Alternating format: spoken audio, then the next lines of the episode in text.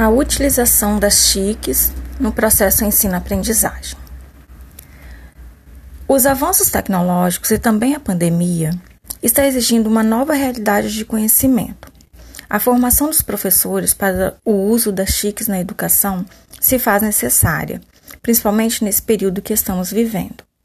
As tecnologias da informação e comunicação TICs são essenciais e se tornou um grande aliado para o trabalho remoto.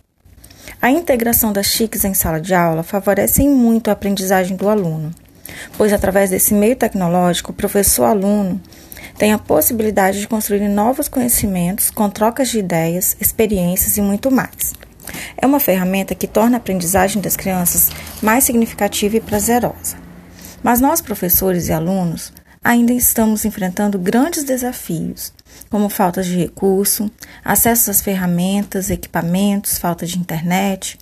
Muitos alunos ainda não têm acesso à internet e isso dificulta nosso trabalho remoto. Mas nós, professores, estamos nos reinventando a cada dia e vencendo obstáculos que surgem no dia a dia, buscando sempre atender nossos alunos da melhor maneira possível. Atenciosamente, professora Vanilza.